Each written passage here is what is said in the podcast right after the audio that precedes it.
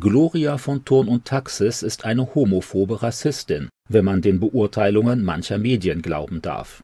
Die Jugendorganisation des Deutschen Gewerkschaftsbundes DGB Oberpfalz demonstrierte jetzt gegen deren vorgeblich skandalöse Meinungsäußerungen und forderte eine öffentliche Ächtung und Enteignung der Adligen. Die jungen Gewerkschaftler kritisierten unter anderem die katholische Überzeugung von Thurn und Taxis mit ihren Äußerungen sei sie außerdem ein Feind der Moderne, rückständig und menschenfeindlich. Die Öffentlichkeit müsse solche Aussagen deshalb unterbinden, forderten sie. Die DGB-Jugend stellte auch eine Webseite mit dem Titel Turn und toxisch ins Netz, um massiv gegen die missliebige Fürstin vorzugehen.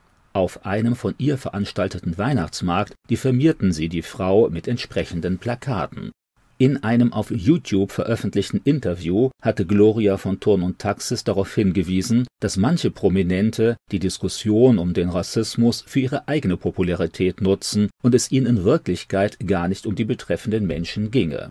Dann forderte sie, man solle den arabischen Staaten nicht die eigenen europäischen Sexualvorstellungen aufdiktieren. Tatsächlich könnte man eine solche Bevormundung als kulturellen Kolonialismus betrachten Gloria von Thurn und Taxis äußerte weiter, dass man seine sexuellen Vorlieben nicht in aller Öffentlichkeit ausbreiten müsse, sondern auch einfach privat ausleben könne. Zitat Warum muss das Schlafzimmer in die Politik getragen werden? Außerdem empfand sie es als unpassend, dass die deutsche Nationalmannschaft fast stärker durch ihr Plädoyer für freie Sexualvorstellungen aufgefallen sei als durch ihre sportlichen Leistungen nun muss natürlich niemand den Einschätzungen der Gloria von Thurn und Taxis zustimmen. Am Ende ist nicht einmal die Frage, ob die Adlige in ihrer Kritik irrt. Die aggressive und diffamierende Reaktion auf ihre Meinungsäußerung aber ist ein schwerwiegendes Problem. Bei der aktuellen Diskussion handelt es sich leider nur um ein Beispiel einer ganzen Reihe von Anklagen, einem System, Andersdenkende zum Schweigen zu bringen.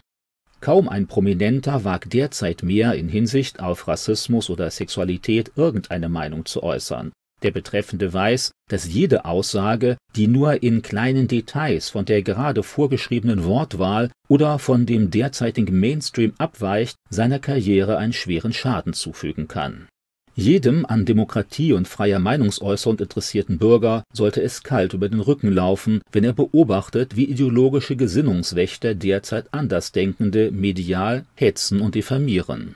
Wieder einmal wird eine idealistische Jugend ideologisch missbraucht und für ein im Kern diskriminierendes Gesellschaftsprojekt eingesetzt.